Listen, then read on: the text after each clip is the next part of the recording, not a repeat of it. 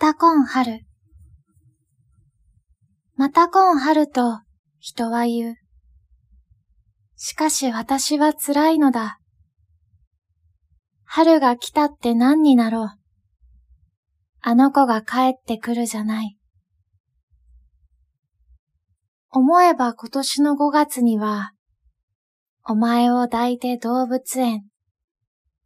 象を見せてもにゃーと言い、鳥を見せてもにゃーだった。最後に見せた鹿だけは、角によっぽど惹かれてか、何とも言わず、眺めてた。本にお前もあの時は、この世の光のただ中に、立って眺めていたっけが、